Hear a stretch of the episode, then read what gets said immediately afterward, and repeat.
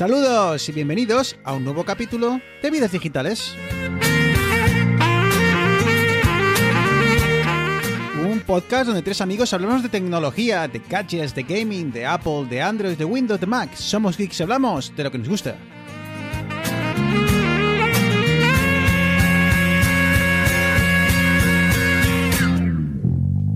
No te bajas, Muy buenas, capítulo 70, ya estamos de vuelta. Swing conmigo. No te bajas, Empezamos por el este de la península ibérica. Muy buenas, Eneas. Muy buenos chicos. ¿Qué tal todo por ahí? Bien, bien. Eh, Te pongo ya un poco, un poco te veo un poco de bajón, ¿eh? Sí, ¿Estás sí. cansado? Tienes, cansado, tienes, te voy a tener que esto de grabar tan tarde. Esta horita que tenemos ahora aquí ya me va a alegrar. Ah, va a alegrar vale, eso, es verdad, es verdad. Eh, este chico sí que te va a alegrar a ti la vida. Arturo, muy buenas. Buenas, ¿qué tal chicos? Tú sí que estás contento, feliz, ¿eh? Uf, pues no sé, porque he venido de ¿No? vacaciones y esta semana menos mal que es cortita porque se me ha hecho muy, muy, muy dura, ¿eh? Pero has, te has ido de vacaciones, has vuelto y has pillado una semana de cuántos días? ¿De tres? Sí, sí, sí. Por eso, y, y Joder, menos macho. mal, y muchos son. Oye, por vacaciones, poco a poco, joder, tampoco te vas a meter una empacha a trabajar. Pero ha sido muy ¿no? Sí, dura. sí, sí. He disfrutado las vacaciones a nivel de que a mitad de la semana ya no sabía ni qué día era. Que eso es bien, eso es pasarse las vacaciones, ¿no? Lo importante es, ¿te acordabas la contraseña del, del portátil cuando has vuelto a trabajar? Menos mal que hay gestores de contraseñas. Aprovecho otra vez a nuestros oyentes para recomendarles los gestores de contraseñas. A gritos tener su colofón, su glaciando final que te voy a contar. Bueno, pues eh, tras aquel programa 69 tan especial que grabamos con Abel, en el que charlamos sobre las últimas novedades de la F1, y que, por cierto, ¿cómo va a estar la F1? eh? Es que nada de lo que contamos quedó eh, fuera de, o bueno, descontextualizado, porque es que nueva, nueva carrera, nuevo gran premio, novedades, pues bueno, muy interesante está la Fórmula 1. Así que bueno, si te apetece animarte a, entender más de la Fórmula 1, capítulo 69 si no lo has escuchado ya. Y como decía, eh, hoy vamos con un capítulo pues eh, más, ah, más, ah, más clásico, en el que vamos a charlar un poco sobre, bueno, alguna noticia que hemos visto por ahí y alguna cosilla que nos apetece contaros.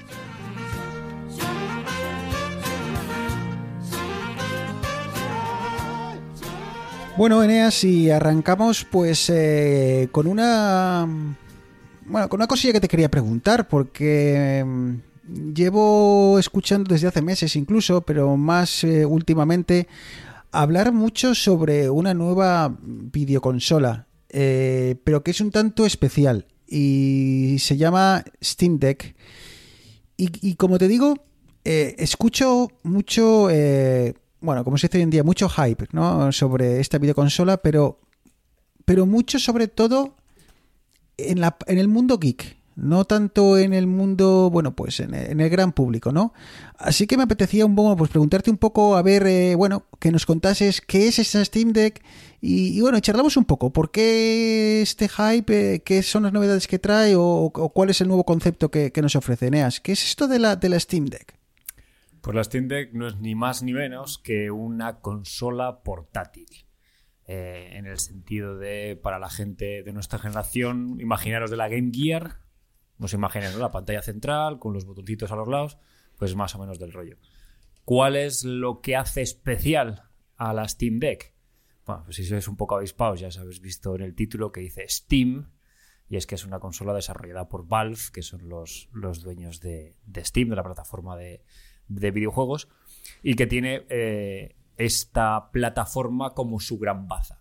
Al final no es eh, una consola como por ejemplo podría ser la, la, Nintendo DS, yo no sé qué portátil ahora de Nintendo. Bueno, no, la tienes la, ah, bueno, sí, la, la Switch, ¿no? La Switch, exactamente. Es la, lo más parecido así desde una foto podría ser la Switch. Eso sí, en la Switch creo que se pueden eh, el, el, sacar los mandos laterales. Exactamente. En, en, en, esta no, pero yo creo que sería lo más, lo más similar. Sí. Entonces, no está eh, desarrollado por Nintendo, por Sony o por Microsoft, que serían las compañías más tradicionales que conocemos del mundo de los videojuegos, sino que viene con, con Steam como, como el padre de la criatura. Y así un poquitín a nivel técnico, ¿qué es lo que le hace especial? Pues que en oposición a muchas de estas consolas portátiles que se basan en ARM, que tienen, o, o Nvidia Shield, que tienen algunas, algunas también de estas de un poquitín más de nicho, eh, esta consola viene con un procesador AMD eh, puro y duro, un, un RDNA eh, de, segundo, de segunda generación, un Zen 2, perdón, eh, con gráfica integrada, eh, 16 GB de RAM, el procesador va a 2,4 hasta 3,5 GHz. Entonces, sobre el papel, eh, es una consola bastante potente. ¿Y llevará ¿Y por qué? ventilador esto, Eneas? Creo que sí. Creo que quiero recordar cuando vi el vídeo del del es que me sale la palabra en inglés de cuando la desmontaron, cuando hicieron el, el desmontaje de la consola, creo que sí que tenían ventilador atrás para a ver que lleva, lleva cuatro núcleos ahí atrás a 3,5 gigas que eso tiene que generar calor, cosa mala. Bueno, pero en las manos mientras estás jugando, no. Claro, te, te puedes poner, te puedes poner unos guantes de es una, carnicero. Claro. es una fi- es una feature. Luego vas al dermatólogo con quemaduras Mando calefactable. Mando calefactable. Para el invierno está muy bien. Pero, Eneas, entonces, eh, eh, la, la gran diferencia o- con, el, con las mm, plataformas habituales, con las consolas que, que conocemos, es que, por lo que dices, suena como que han metido un, un ordenador en, en- en una consola de, de- de mano. Sí, sí, básicamente es, es un ordenador que te puedes llevar. eh, que te puedes llevar por ahí con. Claro, todo esto hay que, hay que matizarlo mucho. Es un ordenador, pero no es un ordenador, porque el sistema operativo que corre encima está basado en Linux. Entonces, eh, está basado en, en Arc, que debe ser una distribución eh, de Linux especial. Eh, se llama Steam OS 3.0. Entonces, no es un Windows que arrancas y vas a tener tu escritorio y vas a poder instalar aplicaciones. No, realmente tiene un sistema operativo que tiene una, una interfaz gráfica que se parece mucho a lo que, lo que conocemos en Steam de escritorio y que vía eh, la tienda de Steam te puedes descargar, bueno, realmente descargar, no, puedes comprar eh, juegos que están eh, preparados para funcionar en la, en la Steam Deck. Juegos que hay, o sea, un montón. Estoy mirando aquí la lista. Elden Ring, que es el, el último que ha salido así, que está petándolo. Death Stranding, Apex Legends, el NBA, el Euro Truck Simulator 2, eh, War Thunder. eh, vamos, o sea, hay, hay un montón de juegos que están preparados para jugar, para, para poderlos jugar con la Steam Deck. Stick analógicos, botones, gatillos, con creo que tiene feedback áptico. Es que calculo, Eneas, que, que, claro, todos los juegos. Steam creo que es una de las plataformas que te permite eh, jugar a muchos juegos en Linux, ¿no? Está Si el, juego, Linux, si el juego entonces, está claro. portado, si el juego está portado para Linux o tiene soporte para Linux, te permite. En Linux y en Mac también. Que eso es, eso es también. Al final no deja de ser que el desarrollador haya hecho el esfuerzo de. O vía utilizando las librerías de Wine, creo que se llama, que es el, el traductor este que hace de intérprete entre los, los las instrucciones para Windows que, que ejecuta el juego con la plataforma que tienes por abajo. Si el desarrollador ha, ha implementado ese soporte, puedes jugar a él. Estoy echando un vistazo, Eneas. Eh, una noticia reciente dice que, que Valve estaría lanzando o a punto de lanzar los drivers para Windows. De forma que permitirían dentro de poco, eh, o aunque con ciertas limitaciones, la instalación de Windows 10 en el dispositivo. Y eh, no permite de momento el, el dual boot, o sea, se, no te permite mantener el sistema operativo que has comentado, el de, el de Steam, el propio Sí. de Steam OS, y eh, bueno, e instalar a Windows eh, a la vez. Tendrías que elegir uno y otro. ¿Y por qué me parece interesante esto? Porque, bueno, hablemos un poco de qué tipos de videojuegos puedes eh, utilizar y luego comento por qué creo que me parece interesante esta posibilidad de instalar Windows eh, de cara a utilizar un- una plataforma que tú y yo ya conocemos. Eh, entonces, comentabas que Steam es una plataforma donde puedes comprar videojuegos. eh, entonces, esta videoconsola está orientada para jugar a esos videojuegos, ¿no, Eneas? Sí, realmente no puedes instalar juegos que no sea vía la plataforma de Steam. O sea, tienes que, tienes que pasar sí o sí. Es como Apple. Si quieres instalar una aplicación, tienes que pasar por el App Store. En este Eh, caso es exactamente lo mismo. Pero claro, el tema es que me imagino que como esta plataforma, bueno, esta, esta videoconsola está muy orientada al mundo geek, no creo que Valve ponga grandes eh, problemas a aquellos que quieran jugar un poco, ir un poco más allá. ¿Qué quiero decir? Aquellos que quieran mm, toquetear el sistema e intentar instalar eh, eh, juegos de otros o emuladores de otras eh, videoconsolas, yo qué sé, emuladores de Nintendo 64 o, o cosillas, eh, cosillas así.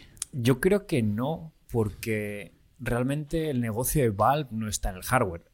Valve sacó hace, hace unos años el, el Steam Controller, que no sé, bueno, no sé si la gente le llegó, lo llegó a oír, pero era un mando más o menos parecido al de una Xbox, pero que tenía, en vez de tener botones, tenía una, una superficie táctil, como, como para emular un ratón. Y la gente estaba muy contenta con, por ejemplo, en los, juegos de estrategia, rollo Age Empires o algo así, este mando funcionaba realmente bien. Eh, luego también tenían el Steam Link, que era para hacer streaming desde tu ordenador a una tele y poder conectar el mando a esta, a esta cajita para jugar desde, desde el salón, pero con, con la potencia del ordenador. Al final, Steam, eh, Valve, perdón, es una empresa que el hardware no es su fuente de ingreso. Su fuente de ingreso es la, el- la plataforma de venta de videojuegos. Entonces, yo no tengo tan claro que vayan a permitir tan fácilmente eh, que la gente se instale Windows. Que al final va a pasar. Porque No, bueno, con no, no, ya te- no, yo escucha, yo escucha que, en Eneas- todo esto, en todo esto Eneas, el- ellos son los mismos que han sacado ya los, los drivers ¿eh? para Windows.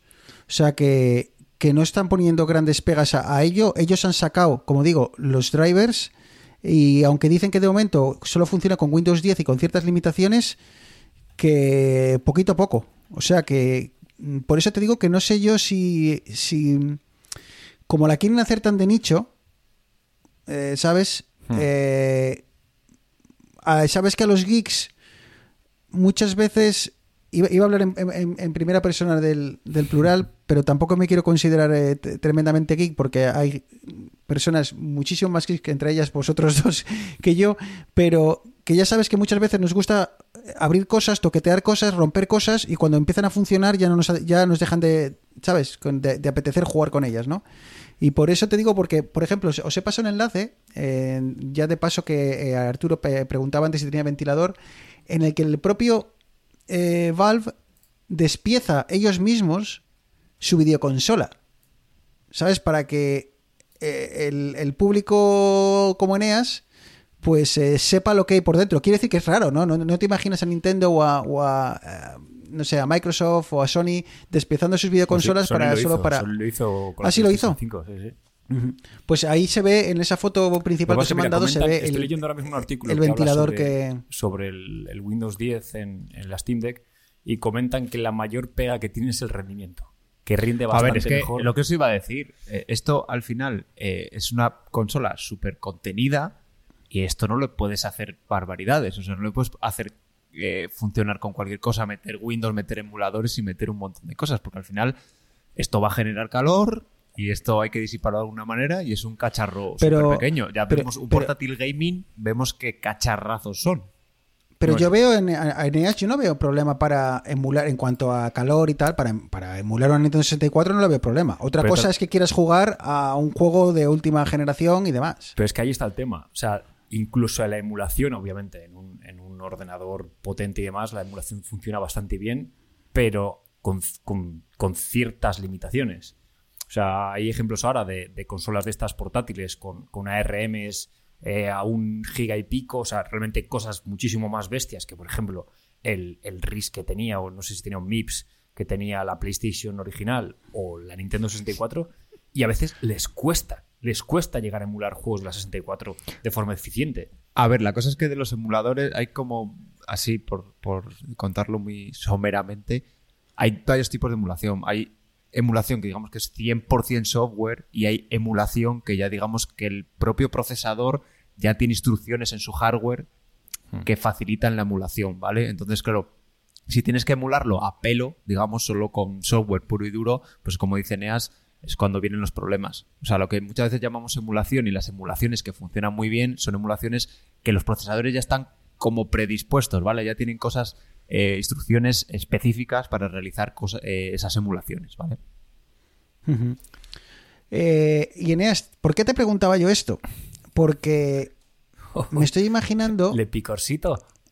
No, no, a ver, eh, no, no, no, no, no, no, no, porque, a ver, no porque no me apetezca probarla, ya sabes que me encanta probar cosas, Eh, estaba pensando por el potencial de esta videoconsola si finalmente eh, llegan a un acuerdo con Microsoft para poder utilizar el Game Pass en ella. Quiero decir, Game Pass, bien sea el a través de juegos en la nube, Sí. ¿vale? Que eso es completamente viable. O Game Pass eh, eh, instalando pues videojuegos dentro de la videoconsola. No lo sé si llegaremos a, a- a ello, pero si puedes instalar Windows. eh, eso que oís, que- queridos oyentes, no es una campana ni nada, es Arturo jugando con una botella de cristal. Perdón, perdón. No, y, y decía que eso, que, que, bueno, que sería una apertura del catálogo enorme, Eneas, porque si al, al catálogo de Valve o de, de Steam le, le añades el- todo el catálogo de Microsoft, entonces eh, Sí, las opciones son enormes. haciendo la competencia a Steam donde más le duele. Al final, a ellos les da exactamente igual que, que tú te instales. eh, o sea, que, que utilices Steam desde la Steam Deck o desde el ordenador, lo que sea. Ellos, lo que Ellos quieren- que utilices Steam, Es que, no exactamente, que yo quiero que utilices utilices otra Steam, que cosa te de compres- su consola. Exactamente, que te compres el juego, que también está en el, en el Xbox, en el market de Microsoft, pero quiero te- que te lo compres en mi plataforma. ¿Por qué? Pues porque yo me llevo un 10% de lo que sea. Y luego otra, Eneas, es cómo traduces los controles de esos juegos que ya tienes, eh, bueno, pues que los juegos de Steam, si no me equivoco, Eneas, la mayoría están pensados para ser utilizados en PC, ¿no? Ah, Creo. Sí, pero como. O la- gran mayoría, en PC decir. puedes enchufar un, mando. un, un controlador. Pero te quiero decir, para aquellos juegos que estén más pensados para utilizar un ratón y demás, pues claro, habrá que ver cómo traduce. Me, ma- me imagino que. No, eso es el propio juego. Para que te hagas una idea, por ejemplo, en, ordenador, yo tengo el, el mando de la Xbox. Cuando juego al, al Dead Cells, juego con el mando. Puedes jugar con teclado y ratón, pero juego con el mando. Y si luego, por ejemplo, me pongo a jugar al PUBG, el propio juego me detecta que tengo el mando y adapta los controles al mando. Entonces, si, el, si el desarrollador adapta. Es lo mismo que la posibilidad de jugar con teclado y ratón en la Xbox. sí. Es el desarrollador el que tiene que añadir el soporte para, para el periférico, porque al final la consola detecta un teclado y un ratón. Eh, Puedes utilizarlo en el navegador, puedes escribir, puedes hacer lo que sea. Entonces, con esto es lo mismo. Con la, con la única diferencia que en este caso no es un controlador USB que enchufa y desenchufa, sino que ya está conectado físicamente, que no puedes quitar al, a lo que sería la placa base del, del Steam Deck. De hecho, lo raro es que Valve lo haya facilitado lo de poder instalar Windows porque tú una vez que instales Windows puedes instalar, puedes instalar un navegador y una vez que tengas un navegador puedes acceder al, al Game Pass, ¿no? Claro, es que, es que a eso, a eso voy. Es que yo.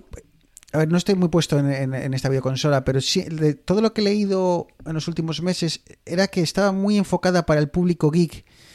Y como digo, creo que Valve no estaba, o, o si Valve no estaba muy reticente a darle al público geek lo que le gusta. ¿Sabes? Que es esa capacidad de trastear A ver, bajo tu propia responsabilidad, Claro, no, claro, claro. bajo tu, ¿sabes lo que te- pero no poniendo la oposición que conocemos en Xbox o en PlayStation, donde ha habido años eh, o, o temporadas pasadas donde se podía piratear más o menos fácil, pero aquí no hablo de piratear, pero sí hablo de no poner barreras a aquellos que quieran pues experimentar con ella y instalar diferentes sistemas operativos, diferentes versiones de Win, de, de la- de Linux o, o lo que sea, ¿no? Así que Claro, por ti- eso simplemente dicen- lo comentaba. te dicen, no te comas esta galleta. ¿Y tú qué haces? Vas como un puma y te comes la galleta.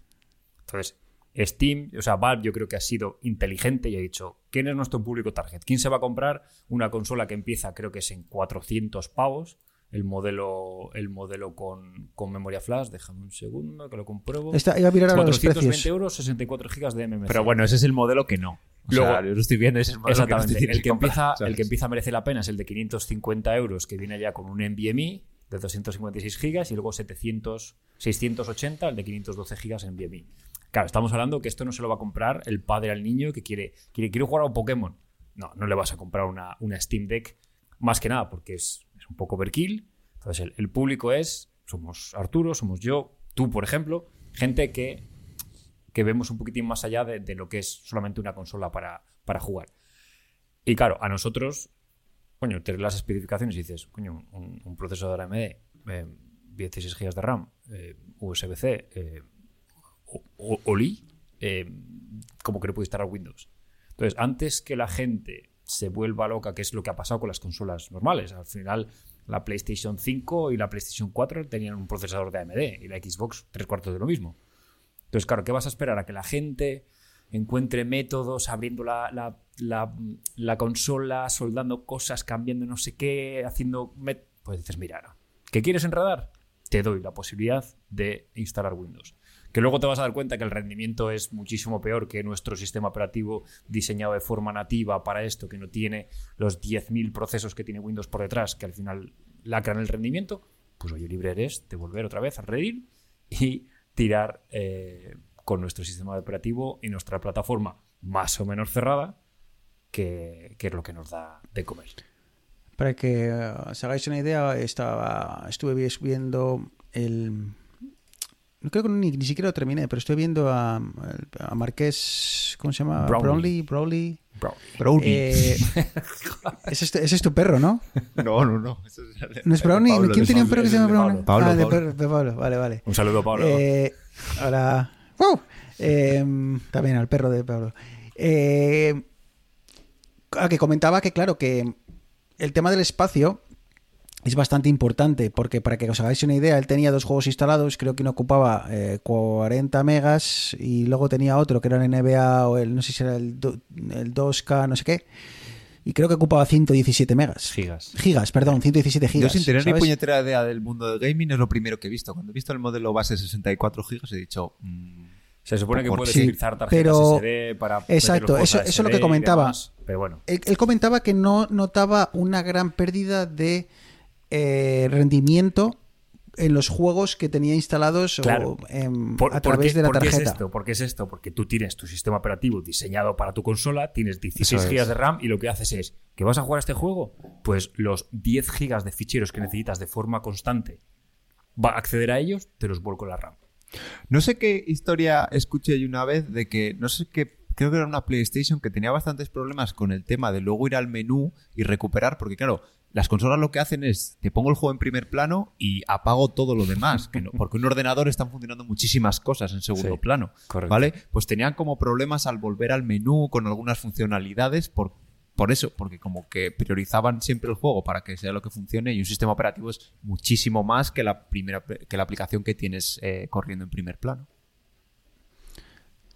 Mm, totalmente off topic. Estoy haciendo scroll en en una en una web de, que pertenece es de videojuegos pertenece a una empresa que tiene muchas páginas eh, web eh, son blogs es española y tiene diferentes tipos de blogs de que se llama no sé, tecnología qué, no sé qué extra, ¿no? Relacionado con los videojuegos. algo es- no sé algo así no sé si es con X o con S no sé Eh, Extra, extra. y eh, sí, extra, extra. Em, joder, tío, y, y es- digo que es off topic total porque eh, tengo problemas con el router y no estoy. eh, este mi ordenador ahora mismo no está conectado al, a P-Hole, que es ese, ese pequeño servidor súper fácil de hacer, súper fácil de configurar, que te puedes poner en casa y bloquear cierta publicidad emergente.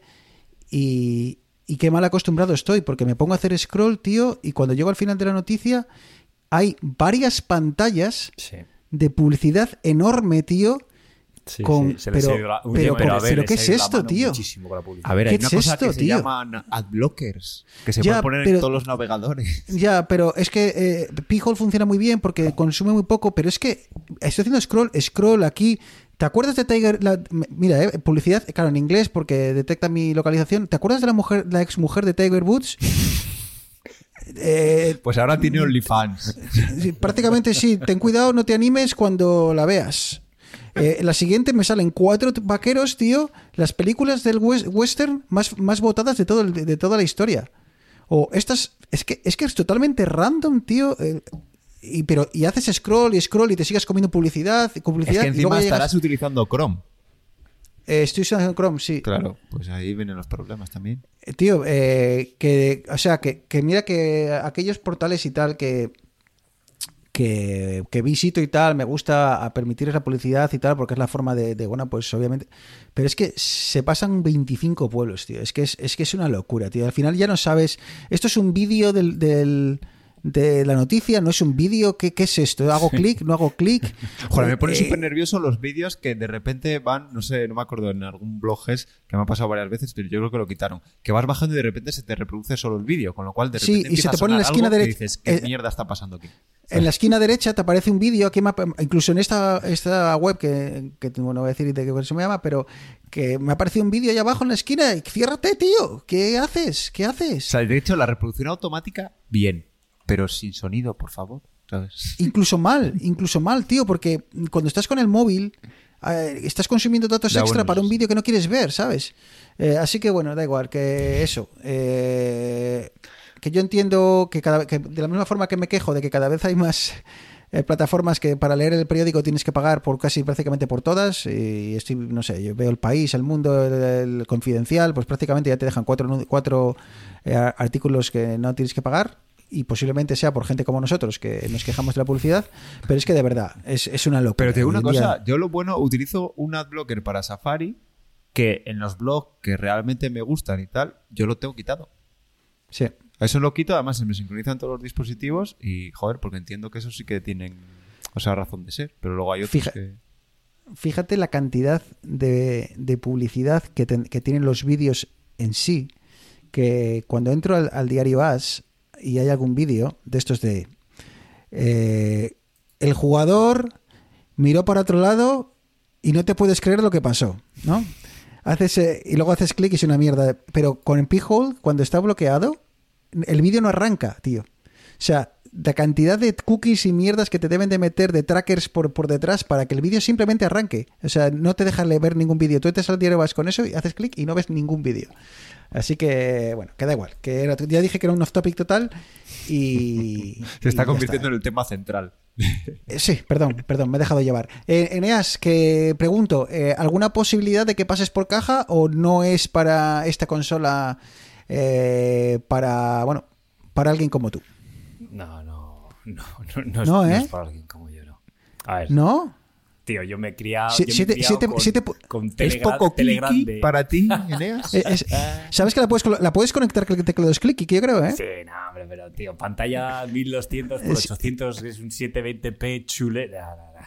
Pero tú tuviste, tú tuviste la PSP, ¿no, Eneas? Sí, sí, en, en primero carrera. Pero porque me la compré, me la compré. No Porque te- con no- el no país, con ahora el defenderte. país había cupones que comprabas el país durante 15 días y tenías cupones y me salió como por como dos tercios del precio o algo así. Y pero mm, es que la PSP tío es pequeña, pequeña y era tal, pero este es un mazaco. Que tenemos una edad, ya Claro, claro, tenemos que claro. achinar los ojos, la presbicia empieza a atacarnos.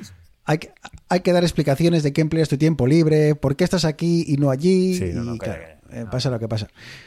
Bueno, pues eh, ahí queda. Hemos tocado un poco por encima lo que era el Steam Deck, por qué, que- por qué tiene ese hype. Y, y bueno, yo le voy a seguir echando un vistazo de lejos. No tengo intención de pasar por caja, pero bueno, eh, siempre me, ha- me ha llamado la, la atención. Es que es- porque no es la primera, además no es la primera videoconsola portátil que se intenta hacer. Hay empresas independientes Sí.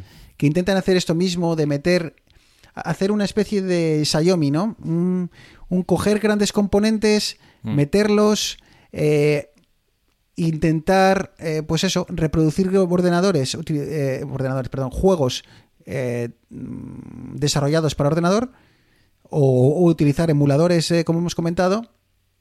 Pero el otro día veía una que vale un pastizal, valía como mil pavos. Y decían que cuando tú la ponías, te- en varios modos tenía, ¿no? De, de performance. Y la ponías, venga, dale chicha. A, la batería volaba, Sí. pero volaba.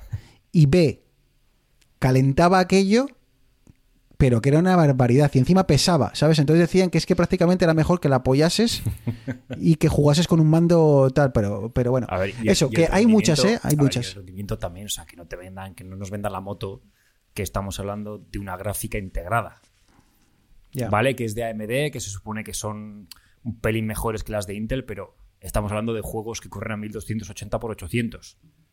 O sea, el- Pero bueno, en esa pantalla tú echar- echarías de menos eh, un, un no, no, HD o sea, a ver, seguramente, bueno, seguramente para ese, para ese, para ese tamaño de pantalla es perfecto, pero claro, que estás corriendo un juego a 720p. Cuando yo en, el, en sobremesa estoy jugando a 2K, o si tienes una tele estás jugando a 4K con lo que sea. Entonces, bueno. Yo creo que sigue siendo, sigue siendo un poco de nicho. Ojalá les vaya bien, ojalá les sirva para que se den cuenta de que si lo van puliendo poco a poco, igual esta generación no, pero dentro de un par de ellas más sale algo más interesante. Pero yo de momento mis petrodólares me los voy a guardar en la cartera. A buen recaudo. Eh, el, que, el que hablando de petrodólares y de potencia. Arturo, muy buenas. ¿Qué te iba a decir? Eh, ¿Qué te iba a decir? Eh, ¿Con qué ordenador estás grabando este podcast? Pues con, eh, con el Mac Mini cogí y le, le regué y por lo que sea creció Sí, hasta convertirse en su hermano mayor, un, un Mac Studio. así, ¿eh? A ver, que yo lo entiendo. Porque claro, con la cantidad de podcasts que grabas últimamente, necesitas potencia a cholón. Que, por cierto, venga, ya vamos a... Vamos a- que, ¿Dónde has estado hace poco? Que te han llamado ahí de invitado prácticamente, han invitado a- al rey, luego al rey emérito, al bueno, han, han invitado luego a- al presidente de Estados Unidos y después has sido tú. Bueno, algo así, algo así. Pues Sí, ¿eh? estuve en Mac Illustrated y guay, la verdad que, que lo pasé lo pasé bien. Hice algo de Publi, de vidas digitales, obviamente. ¿Y fue audio solo o hiciste también eh, tipo Twitch? No, también salí en Twitch. De hecho, estuvieron riéndose un poco de, de mi set. De- ¿Ves cómo no estamos preparados? Y de ¿Ves cómo no estamos preparados, joder? Les enseñé la, la bodega que tengo aquí al lado, ¿sabes? Luego me llamaron friki de mierda. No, o sea, no, no friki de mierda, sino que soy una mierda de friki, ¿sabes? Porque no Ah. me gusta Star Wars, no me gustan las cosas de friki, ¿sabes? Que a ver, el único Ok. que tiene el set preparado soy yo. Tú sí. yo tengo aquí mis, No sé, mis me dijeron, grabas en un mis maldito cosas". sótano.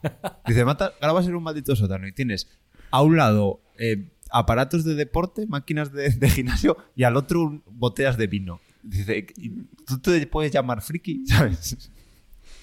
Eneas, tú estás mucho más preparado para esta, para Sí, la sí, aventura del no, Twitch, ¿eh? A ver, yo soy el chapas que lleva dando la turra con que quiero que hagamos un Twitch, tío, pues un año y, y- y Arturo Ya. tiene que ir para hacerlo. Que Bruno, Ya, Bruno, tío, pues ya nos- nos sabes. cuidas Ya- muy ya- poco. eh, Eneas, yo creo que tenéis que montar un, un podcast separado, un spin-off de, de vidas digitales. Y, Eh, por cierto, eh, eh, Ca- Café Swift sigue. O café, ¿Se dice café o coffee? Swift? ¿Cómo, es- cómo lo bueno, decís? sería café. Café, Café, ¿no? de hecho, pero la gente le llama café. Café. Café, pero es un que idioma está. Café. Café. Es- Café, ¿Qué café. hace? ¿Qué hace? ¿Va a comer algo o no va a comer nada?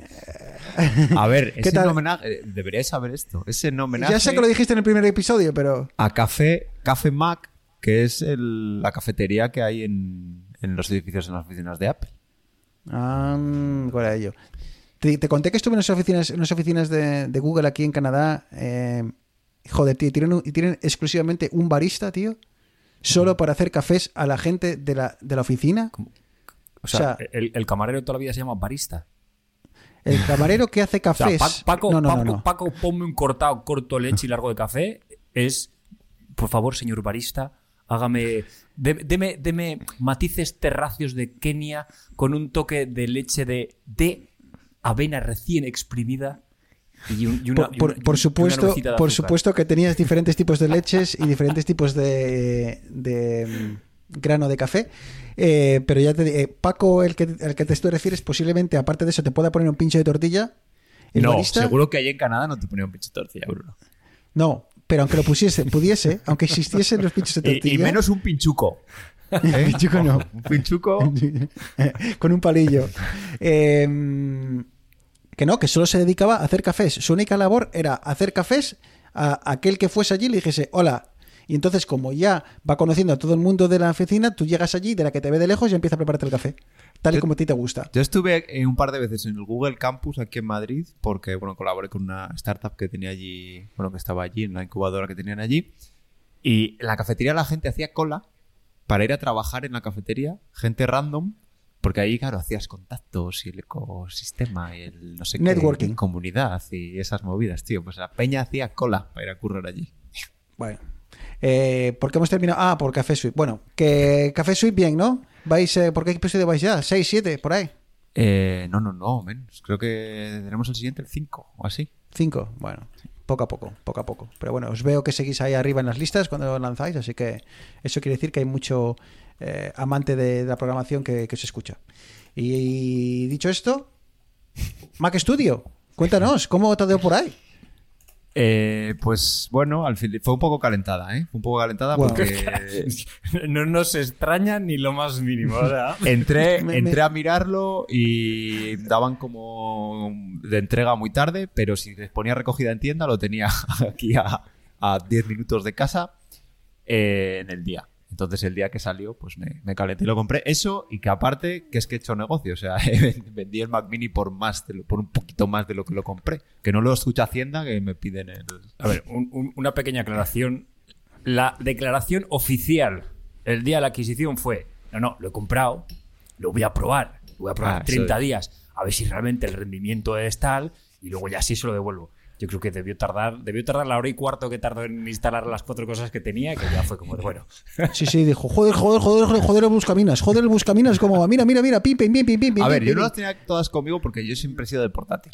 O sea, he sido un hombre de, de tener un portátil.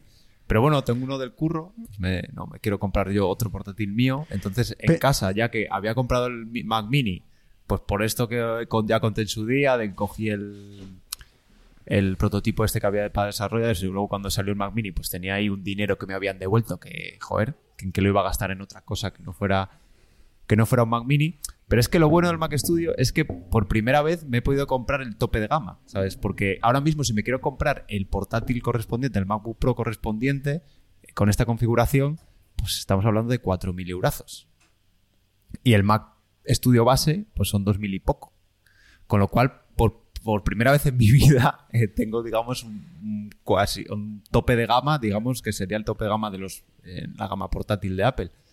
Y es que yo que soy de abrir todo, de tener todo abierto, de no cerrar nada, de estar a 80 cosas, es que esto no, no hay manera de, de, de que renque por ningún sitio. O sea, no hay manera de, de hacerlo sufrir. No te voy a preguntar si el, tu, aquel, tu Mac Mini con M1 rankeaba, porque no quiero hacerte esa pregunta, pero te pregunto, ¿notas mejoras a la hora de compilar? Sí, sí, sí. En tiempos de, de compilación sí que, sí que se nota un montón. Y lo que, o sea, lo que no he notado es fluidez en el sistema. Y lo he notado porque precisamente la arquitectura esta nueva de Apple, los M1, eh, el Mac Mini ya era súper, súper fluido. ¿Vale? Pero claro, en tareas pesadas eh, sí que lo he notado. Y luego también lo noto mucho en la RAM, ¿vale? Porque ahora tengo 32, eh, 32 gigas frente a los 16 que tenía el Mac Mini. Y eso, puedo tener eh, abiertas 80.000 cosas, aunque no se suele notar el, eh, digamos, el intercambio cuando tienes petada la RAM, pero yo creo que cosas como la compilación, si tienes que hacer intercambio por medio, pues obviamente eh, seguro que te dejas ahí rendimiento. Y eso, al final, noto rendimiento en las tareas pesadas. Eh, en el día a día y para el común de los mortales que no le meta caña, es, es una chorrada irte por un Max o por un M1 Pro. Con el M1 base eh, tienes absolutamente de sobra. Bueno, pero bueno, me alegro que lo que lo tengas, que juegues con ello y que nos eh, cuentes eh, tu opinión. Yo es que me echa mucho para atrás, como dices tú, el tema de que no sea portátil. Aunque antes cuando has dicho, bueno, yo es que, bueno, pues pensaba que vas a decir, bueno, es que tengo una mochila aquí y un monitor que y un monitor que tampoco tal, entonces, bueno, cuando me quiero ir al Starbucks a programar un poco, pues lo meto en la mochila y allí me Y monto que el ahora a lo mejor, Bruno, me estoy haciendo viejo lo que decía, lo de la presbicia. Digo, pero el día que tengo que trabajar con el portátil es como, jope, qué pequeño, ¿sabes? Comparado con las dos pantallas que tengo de 27 pulgadas Hombre, es, cuando es, está es fijo. que es pequeño. Es que cuando estás con el ver, portátil la productividad baja y ya, portátil hay y ya- que- ya solo con el hecho de estar con una pantalla ya es ya complica todo un poco porque si quieres tener dos documentos abiertos o dos programas abiertos eh, ya me parece básico a mí. En el no portátil sé. ya hay que empezar a pasar de, del modo este de súper alta resolución a cuando ya empiezas a bajar los DPIs, ya empieza Al de la letra gorda. Otra vez te va a decir, joder, esto ya está negrita. No, no está negrita, es el tamaño normal que le he puesto. Exacto, O sea, que, se- que sepan los oyentes que tal, que en el iPhone también se puede hacer, ¿eh? bueno, bueno, también en los teléfonos, que puedes eh, aumentar el tamaño de letra. Y, Curioso oye, que sí. cuando, cuando he instalado la última actualización, creo que era 15.1 o algo así, eh, te salía en el menú de cuando ins- eh, instalaba- 15.1 Eneas. No, no Vamos por, la, por no, 5, pu- creo. Sí, Ah, punto cuatro. 5.1, por punto 4.1, la última actualización que ha salido. Normalmente cuando instalas una actualización simplemente te la, te la instala, reinicia el iPhone y ya está. Esta vez cuando arrancaba te da una opción del zoom. Directamente te- sería como un Ah, menú, un menú de bienvenida y te pedía configurar, eh, podías configurar el zoom y dos o tres cosillas más. Sí, eso suele parecer cuando formateas el ordenador por el ordenador, perdón, el, el Sí. dispositivo por completo. Pero, Claro, pero en algunas nunca. versiones lo vuelven a activar. O sea, yo creo que a veces. O sea, en algunas versiones vuelven a activar como un onboarding con alguna cosa nueva. Y en otras, eh, lo que dicen es, a mí también me ha saltado alguna cosa que no debería saltar. También en alguna actualización eh, random salen. Algún cosas. flag que se queda ahí colgando y... Y antes me comentabais que me estaba pixelando, que no me estabais viendo bien. Eh, uno de los motivos es porque se me ha trastocado el, router. Eh, os ya conté hace tiempo que me pasé al mundo de las redes mesh y, y adquirí eh, un, bueno, un router con su, con su satélite y, y bueno, pues precisamente se ha tenido problemas y ya, ya que estoy contándolo, eh, comentar que Asus la verdad es que se ha portado bastante bien, eh, ha abierto un ticket con ellos, tenía dos años de garantía, cosa que aquí es eh, poco habitual, aquí la garantía es de un año, Eh, así que por eso muchas veces cuando hacéis la comparación precios en Estados Unidos y precios en, en, Europa, hay gente que se enfada, ¿ves? Está más. Eh, tened en cuenta que a vosotros en Europa os dan eh, un año más de garantía y eso vale una pasta. Y en ¿eh? España son tres, creo ya, ¿no? Desde principios ¿Tres? de año. Yo creo que lo contamos, sí. Ni idea. Tres años me Yo parece creo- demasiado, o sea, pero... no me suena de lo- Eh, pero ya solo con tener uno más es, es- entonces bueno que lo- eso que a- aquí es un año pero Asus se porta muy bien y pues nada le- les escribí me bueno hice por teléfono me mandaron a hacer cuatro cosas Tres eh, años de garantía, sí. sí, ¿no? oh, wow. España. Joder. Eh, eso que les, les hablé con ellos me mandaron a hacer cuatro pasos cuatro test efectivamente no funcionaba como como debería ser. una de las unidades eh, entraba en se reiniciaba cada x tiempo y, y nada, la verdad es que me han atendido muy bien. Eh, fui a la oficina central directamente, en vez de enviarlo, fui allí. Ostras, Entregué. conociste a, a Juan Carlos Asus. Sí, Allí. sí, a, a su- a sus majestades. Eh, Me lo ha quitado, pues me lo ha quitado, ¿eh? Porque estaba yo también. y, y la verdad es que en menos de una semana eh, me han contactado, me han dicho, hemos confirmado el fallo y tal, eh, ¿te pasas a por ello o te lo mandamos? Eh, y me, lo, han mandado directamente por FedEx, y así que muy bien. Y eso que en internet veía malas reviews sobre el, ser- el servicio de atención al cliente de Asus, pero al menos en mi opinión personal, muy bien. Y Eneas, que todo esto era para introducir que creo que tú también has pasado por caja y también has cogido el router del operador, eh, lo has metido en una caja y Ojalá, ojalá pudiese has haber hecho decidido...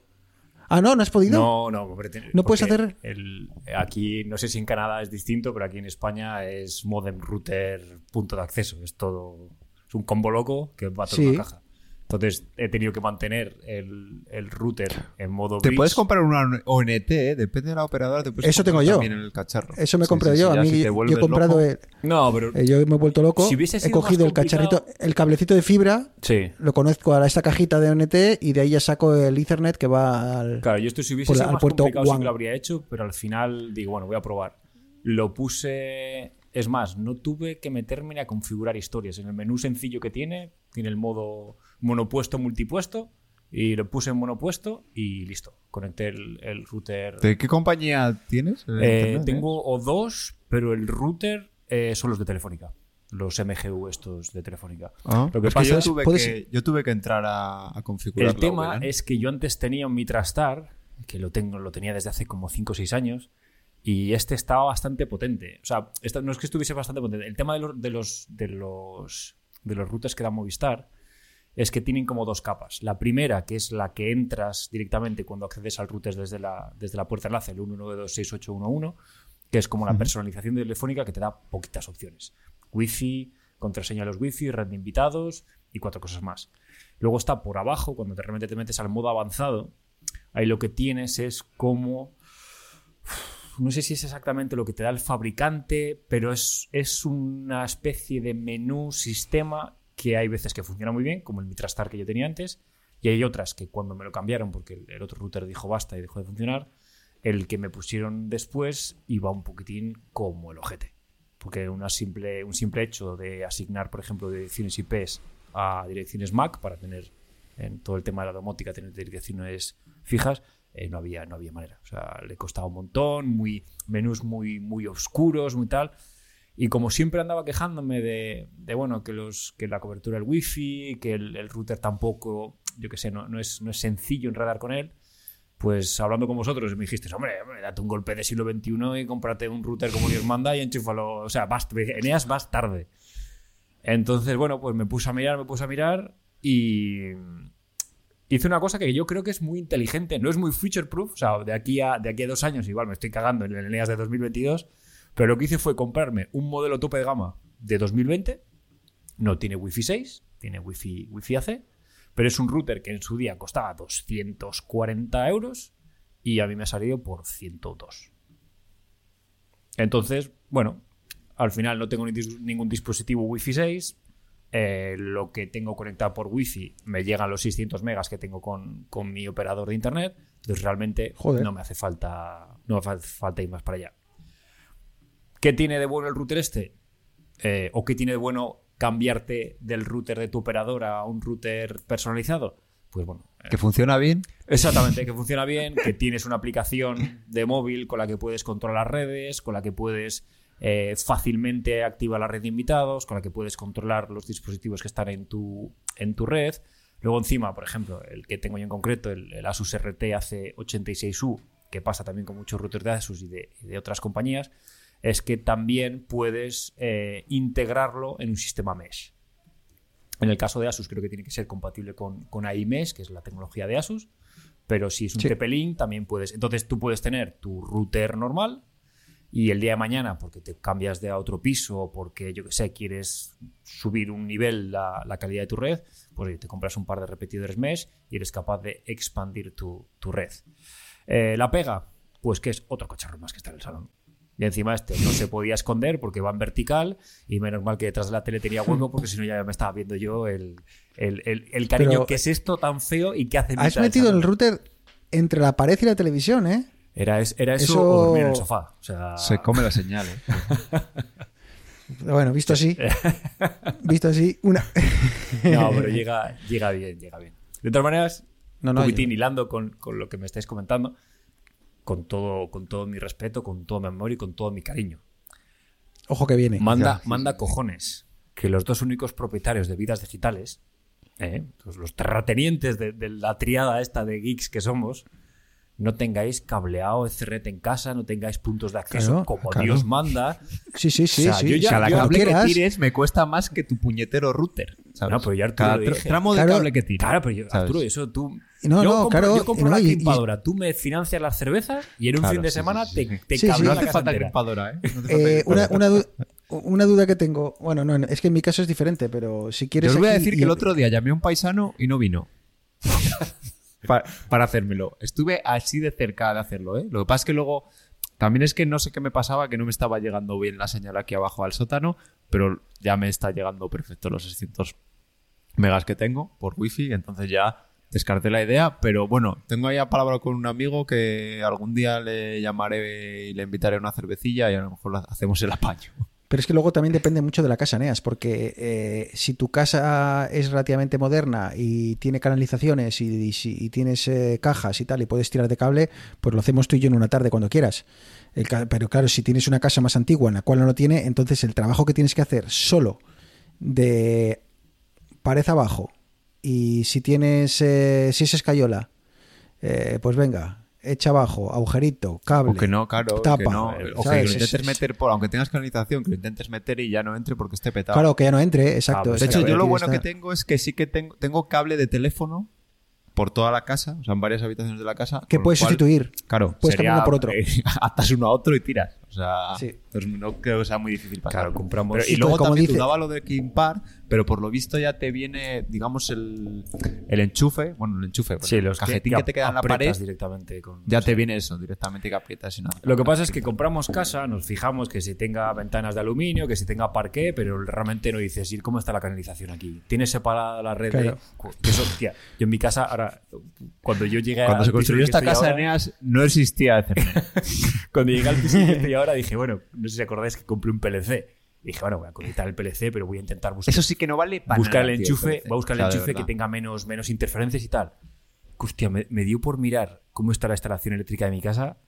Entre- abres el cuadro de luces y te pone luces y enchufes. Y dices, coño, joder, el que lo vino aquí lo hizo de puta madre. Sí, lo hizo en la teoría. Porque las persianas están conectadas a los enchufes, luego de repente en el salón las luces. Entonces, o sea, realmente me río de vosotros, pero os entiendo que, que es, que es un. Es complicado. Yo me tuve, y luego, y luego- yo y tuve luego que que el wifi- anular un viaje a León porque se nos fue la luz justo cuando nos íbamos a ir a León y luego se nos estaba yendo todo el rato. Tuvimos que dar media vuelta porque cuando me hicieron la reforma del patio me engancharon la, como la mitad de la instalación a una fase, la mitad de la instalación a otra fase, una de los enchufes y otra a la luz y de repente se saltaba. Y saltaba cada rato y la vería al final, 200 pavos, a la una de la mañana vino un tío a arreglarme eso y que se estuvo hora y media desenchufando y enchufando cosas, moviendo absolutamente todo para ver Hasta de dónde venía supo- y hasta que me di yo cuenta de que cuando eh, ¿cómo se llama? Cuando encendía las luces de fuera lucían súper poco. Y ya me dijo, ah, vale, claro, porque está una fase quitada, entonces por eso lucen a la mitad, porque está conectada a las dos fases esa luz, ¿sabes? Todo en la teoría eh, se ve muy bien, pero luego dices, si es que me llegan 500 megas con el wifi, Déjate ¿para qué voy a sí. cabrearme loco? Déjate de hacer agujeros, porque que tengo... gamers. que hay 50 fines de semana al año. Eh, no los vamos a gastar, no vamos a gastar 4 o 5 en tirar cable por toda la casa para que luego queden todos los eh, parches por ahí y sea, y sea un lío. Hablando de, de parches, bueno, yo, yo quiero ir rematando. Eh, tengo un par de aplicaciones de las que quiero hablar. Creo que voy a hablar de una hoy y voy a dejar otra de la que ya hablé en el pasado, pero que quiero recordar para otro episodio, Eneas, pero eh, no sé si tú nos quieres comentar algo de todas esas locuras que te dan antes de cerrar con esa recomendación que, que tengo para los oyentes. Pues me acordé de Oliver, del programa que hicimos con Oliver esta semana, porque no me preguntes cómo, pero de estas, de estos, de estos agujeros de, joder, iba a agujeros de gusano, que me sale el rabbit hole, pero cuando la traducción al castellano no sé si está tan bien dicha. Bueno, No, déjate de tapar agujeros. de estas veces que estás mirando cosas por internet y acabas en sitios que no te imaginabas. Pues Le Picorcito, Le Picorcito ha vuelto y está a punto de pillarme una impresora 3D. es que. Es que sí, es que. Pero que no la queréis.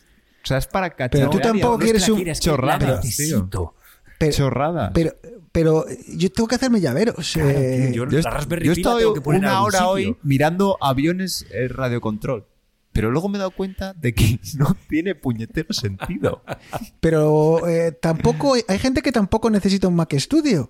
Exactamente. Y graba no podcast en un Claro, pero se lo compra por el hecho de. Pues De eso. que compila más rápido. Exacto. Pues, Pues Eneas está pensando que es más rápido eso que hacer un llavero con plastilina. no, a ver, lo que pasa es que a mí me ha salvado que me han dicho en casa, me han dicho, ¿y cuánto mide? Y yo, pues nada, pues medio metro por medio metro por medio metro. Me dice, ¿tú, tú- te has dado cuenta que no te entra ya en tu despacho? Que entre, Bueno, entre las yo- naves de Star Wars, los Gokus y el ordenador que tienes... Yo creo que- tú ahorra para las reflex cuando emitamos en Twitch. La vitrina esa de los Gokus a tomar por culo. No, no, Fuera. calla, calla, calla. Y es que el problema, el- es que ese es el problema, que es que he estado mirando cosas y un vídeo lleva a otro y he visto un tío que con una impresora 3D se hace el casco del obezno y lo pinta y no sé qué y otro, Bueno, mientras no se hagan las garras. otro- no, no, pero y otro que se hace una estatua, de- es que uf, es que en el fondo Yo mi- creo, Eneas, interior lo que- necesita. Eh, eh, Es que lo necesitas tú y lo necesitan los oyentes. Porque yo creo que sí. Yo, si te pones a construir cosas, montamos un Twitch. Ojo.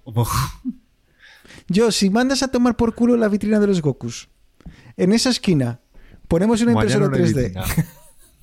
Ponemos, ponemos una impresora 3D. Y con la impresora 3D le haces una cuna a Vegeta que parezca el niño Jesús. ¿Eh? Yo. Oye, no me fastidies que voy a tener que mejorar el, el set de grabación, tío. No, no, no. No, tú tienes que quitar, que- tienes que quitar ese amplificador que tienes ahí y poner otra impresora 3D.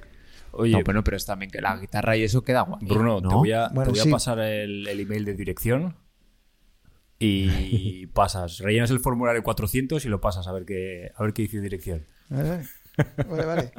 Lo que, eso sí, di la dirección que la compra eh, no será abonada Eso es. por el, el- el- Eso no, no Vale, lo pues- pases a vidas digitales como nota de gasto, Eneas, que no hay presupuesto, No. tío. Eso que. No, no, no, no. Eso pásalo por, por cuenta propia, ¿vale? Así que déjalo ahí, déjalo ahí.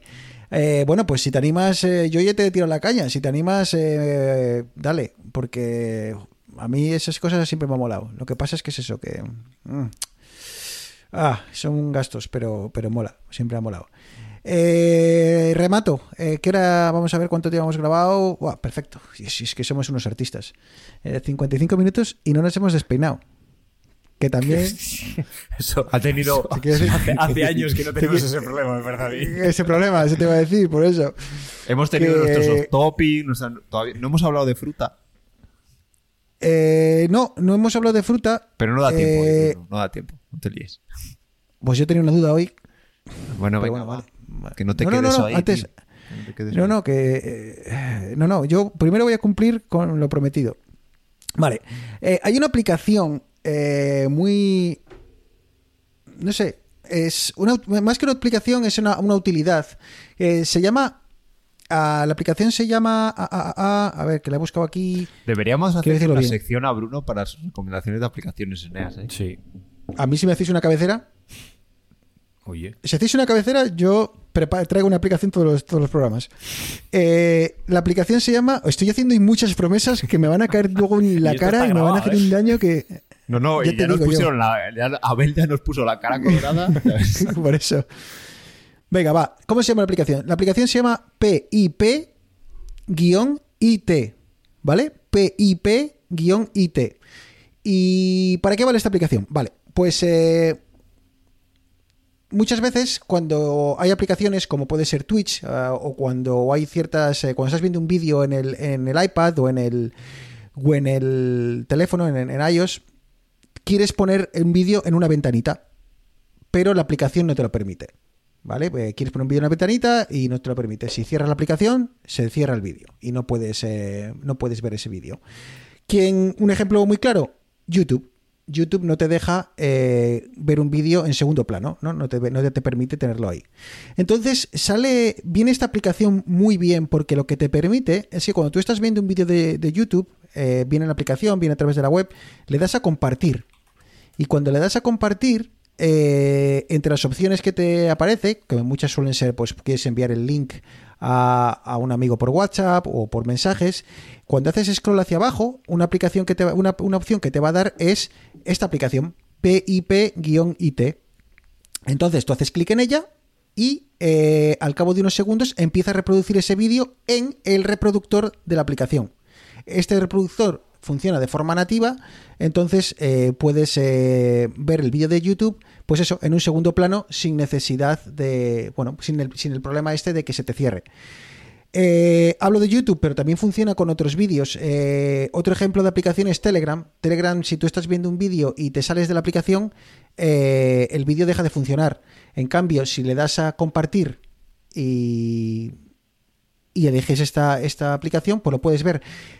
¿Por qué esto tiene mucha utilidad también? Cuando quieres mandar algo a la Apple TV, cuando quieres hacer streaming, eh, desde Telegram, por ejemplo, si estás viendo un vídeo, no lo puedes mandar directamente a la pantalla, tendría- a la- tendrías que bajártelo y, y luego ya desde, la, desde el carrete de fotos eh, reproducirlo. En cambio, si lo mandas a esta aplicación, como digo, esta aplicación lo reproduce de forma nativa y te permite hacer streaming eh, eh, sin, sin problema, ¿vale? Mandarlo a la televisión que necesites.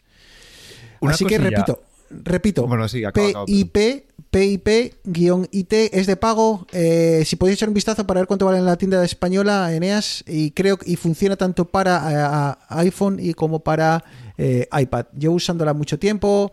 eh, la única pega que él tiene a día de hoy es que eh, no funciona con emisiones en directo. ¿Vale? Si el vídeo se está emitiendo en directo en ese momento, no lo puedes hacer. Eh, tienes que esperar a que este haya terminado el directo para reproducirlo. Pero es la única cosa que tiene y funciona con muchos servicios. Podéis probarlo si os veis en esa, en esa situación con otros servicios y seguramente funcione, ¿vale? Y si no, les mandáis un, un email como he hecho yo y te contestan muy rápido. Así que buen servicio, buena aplicación y no es, eh, no es muy cara. A ver si la podéis encontrar y nos App el... Store y me sale PIP-IT, Picture in Picture. Sí, Esa es, sí. Ah, pues creo que es. esa. o Que tiene, tiene una forma... Ah, pero igual tiene, luego compra... compras en- dentro de la app.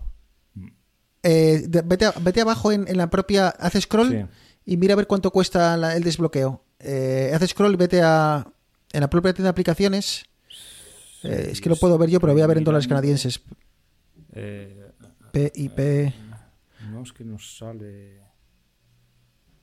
A ver, voy a tener que hacerlo yo. Todo lo tengo que hacer yo, soy como una madre. No, privacidad de la app, novedades, versiones previas. Eh, In-app purchase, yes. Vale. Eh, 2,99. sí, Un desbloquear la aplicación y luego te deja mandarle propinas. Que, pero bueno, que vale dos y pico. Vale tres euros. Aquí vale 3,99 de desbloquear la versión de prueba. Eh, pero en euros, como has dicho, dos y pico, ¿no? Así que si tiráis, si sois habituales de, de YouTube, es que lo vais a lo vais a rentabilizar en nada. Porque a mí me da mucha rabia. Te estás viendo un vídeo en YouTube en el teléfono o en el iPad. eh, bueno, más en el teléfono, lo ves, eh, te llega un WhatsApp, pum, se te corta, ¿no?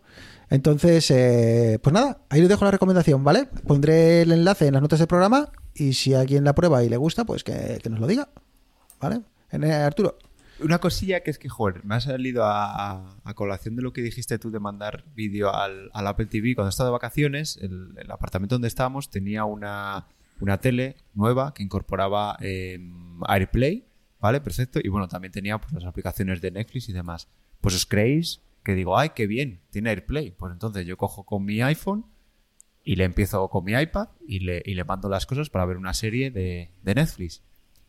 Pues no va y pone, esta televisión tiene la aplicación de Netflix. Por favor, loguéate en ella para ver contenido. No puedes utilizar AirPlay.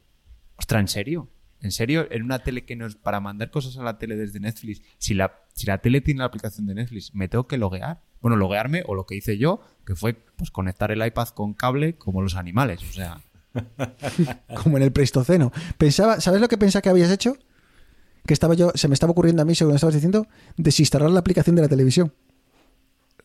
Pero no sé si se puede. No, es que Igual no, creo puede. que. Era una LG, yo creo que ya, que ya vienen, vienen predefinidas. Qué extraño. Pero es que, o sea, no sé- a, ver, seguramente que, o sea, seguramente lo que Netflix me imagino que perderá el control de la trazabilidad y no podrá obtener datos de lo que estás viendo o sabe Dios, o sea, alguna, alguna cosa tiene, tiene que ser de esas. De hecho, justo ayer leí que ah, en la aplicación de Apple TV eh, de Netflix ahora utiliza el reproductor de nativo de, de Apple.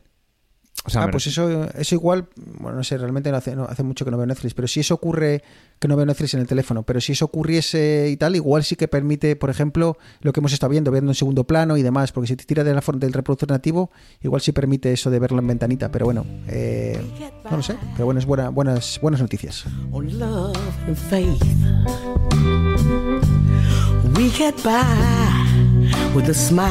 Pues es que vamos muy bien de tiempo. Me voy a quedar con mi duda de las galletas, tío. Qué duda las galletas. Eh, tenemos que cerrar con un aporte culinario. O sea, o hablamos de fruta. Tenemos que, o hablamos no, de tenemos que sobaos, cerrar o de- hablando de otra mierda que no sea tecnología, ¿sabes? A ver. Vosotros poneros en el supuesto de que vivís en el extranjero, a muchos kilómetros de casa, y viene vuestra madre a visitaros.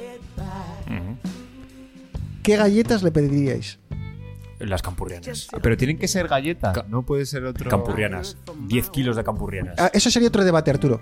Campurrianas, ¿eh? Arturo, ¿no les de galletas? O sea, calculo que Oreo hay allí. Príncipe de Sí, Oreo Bequelar hay allí. Como pero tal sí, hay no, pero hay hay sucedáneos. Entonces, Pero hay es- una galleta que en Norteamérica no encuentras. Chiquilín. Chiquilín, macho. Hostia. Ah, ¿no hay? Hostia, pues es duro, ¿eh? Eh, hay galletas muy similares a la chiquilín, pero con la chiquilín premium, esas que traen chocolate encima. Pero si quieres el modelo base, o sea, el Mac Studio de Arturo, no las hay, tío. No las hay solo sin la capa de chocolate. Así que Yo creo mi que hay madre, me ha un traído, mi complot- madre me ha traído chiquilín, tío. Yo creo que hay un complot en el mundo de las galletas.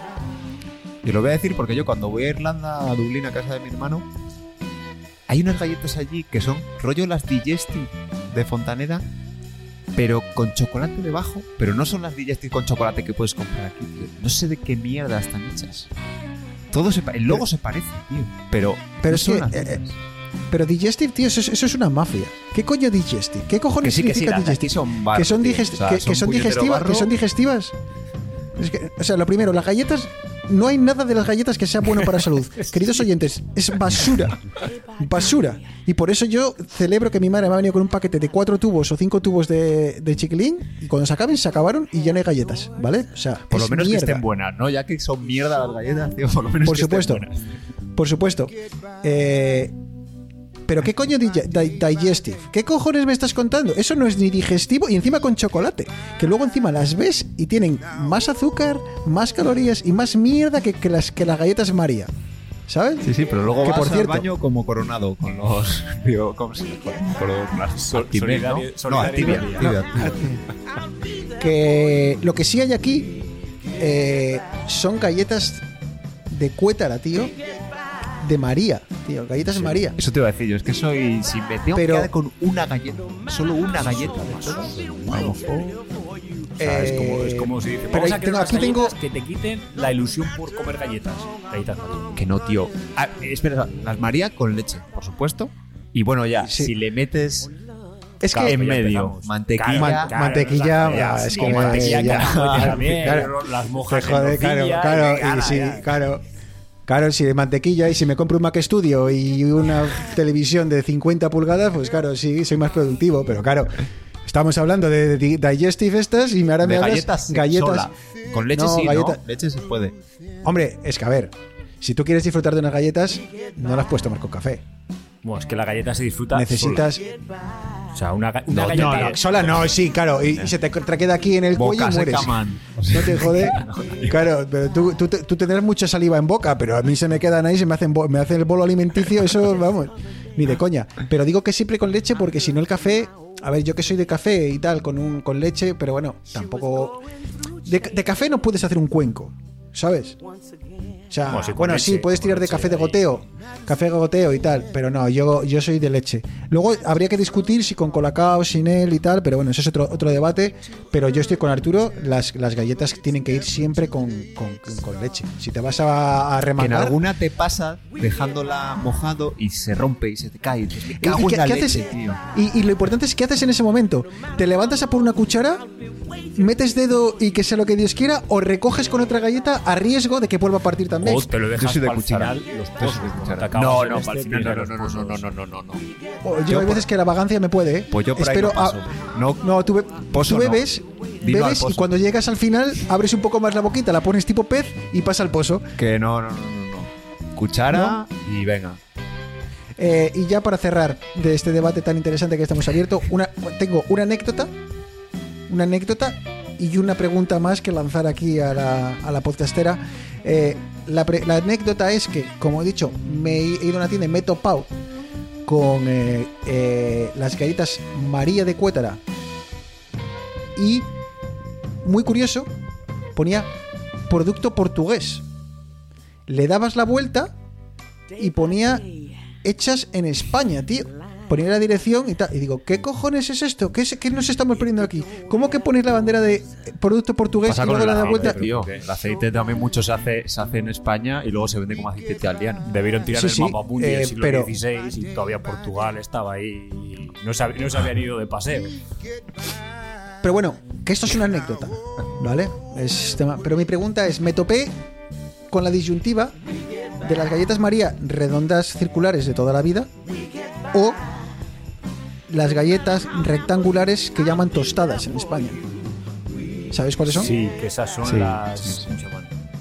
Las que Esas son las de, tarta, las, de, las de hacer tarta de la abuela. Son las oficiales Exacto. de hacer tarta de la abuela. Ento- entonces, como ante, esta- canelita ante tal disyuntiva... No, no, no, no, no. Son... Son Ah, son- vale, no, ya sé, ya sé, ya sé cuál ya sé cuál yo creo, es más, creo que en España se, se llevaban mucho de font esas eran de fontanera. Ya me pillas. Esas creo que eran más cuando tú ibas te, te- te- te- te postrabas ante, ante el mostrador de ante la balda, tenías las galletas María que solían ser Las- creo redonditas. que de, de cuétara de- y luego tenías las galletas fontanera clásicas que eran las tostadas. no, Entonces, Fontane- María Fontaneda. Ya, Qué buenas son. Las María No, las galletas Fontaneda. Fontaneda. las galletas fontanera. Pero esas eran el anuncio de las galletas María, ¿no? Bueno, ante, an- entonces entiendo que ante tal disyuntiva vosotros hubieseis ido a por las redondas, ¿no? Sí. Las cuadradas solo, única y exclusivamente, se pueden utilizar De hecho, debería estar en código penal, si hacer lo contrario, para hacer tarta de la abuela. Las, Porque las- obviamente con las pues sí. galletas María son redondas, no hay Dios que haga una tarta cuadrada con una galleta redonda. Las Marías son de Cuétara. Y la. que tengo que decir, he buscado en Google, he puesto galletas María. Y cuando pone otras preguntas de los usuarios, la primera pregunta es: ¿qué daño hacen las galletas ¿Cómo hacer María? galletas de marihuana? Ah, ve- yo pensé ¿ves, que era ves como cómo- hacer galletas de marihuana o algo así. ¿sabes? Sí, sí. Pero ves cómo entonces las- cuando pones galletas María salen de Sí, cuédara. la foto es de Cuétara. Claro, y las, y, la- y las rectangulares eran las clásicas galletas de Fontaneda, tío. Si es que, pues si es que, es que si no, si no sabéis, es que ¿para qué pregunto? si no sabéis de galletas, ¿para qué razón, pregunto? Luego también estoy viendo aquí María de Fontanera, también encaja. Es que eso lo iba a hacer. O sea, de hecho lo iba a publicar en el Twitter. O sea, para darlos en la bocota. La Que sí, que también es ahí, la María Fontanera es el chisme, la- el paquete, o sea, la caja roja y Fontanera puesto en, en azul. Bueno, luego tío. están las de Hacendado. Joder. Es que claro, María debe ser el tipo de galleta. Entonces, Claro, las redondas, joder, he- puesto María genérico, rectangular y ¿no? me sale Tú vas a pedir una galleta María y te Claro. pueden dar de cualquier marca. Claro, claro. galleta. ¿Cómo se llama la galleta? Bruno, Bruno galleta- como en un galletas de María y se va a pasar un fin de semana que va. Joder, No. Vas a ir con unos hojas Eh, por ahí. Estoy, es que son, son muy parecidas a. Es que estas, estas, estas. Sumérgete y disfruta tarta de chocolate con galletas. Tostada, ¿ves? Son las que se denominan tostada. Si es que tenía razón, joder. Y, y también tenía Arturo, Arturo razón porque son las que se utilizan para esta receta de, de las galletas eh, de la, de la tarta de la abuela. ¿Sabes? Pero. Pero vamos, que a lo que iba, que me, me tuve que elegir, un- tomar una decisión rápida en qué se me iban estos dos dólares y, y me he comprado el paquete de las rectangulares.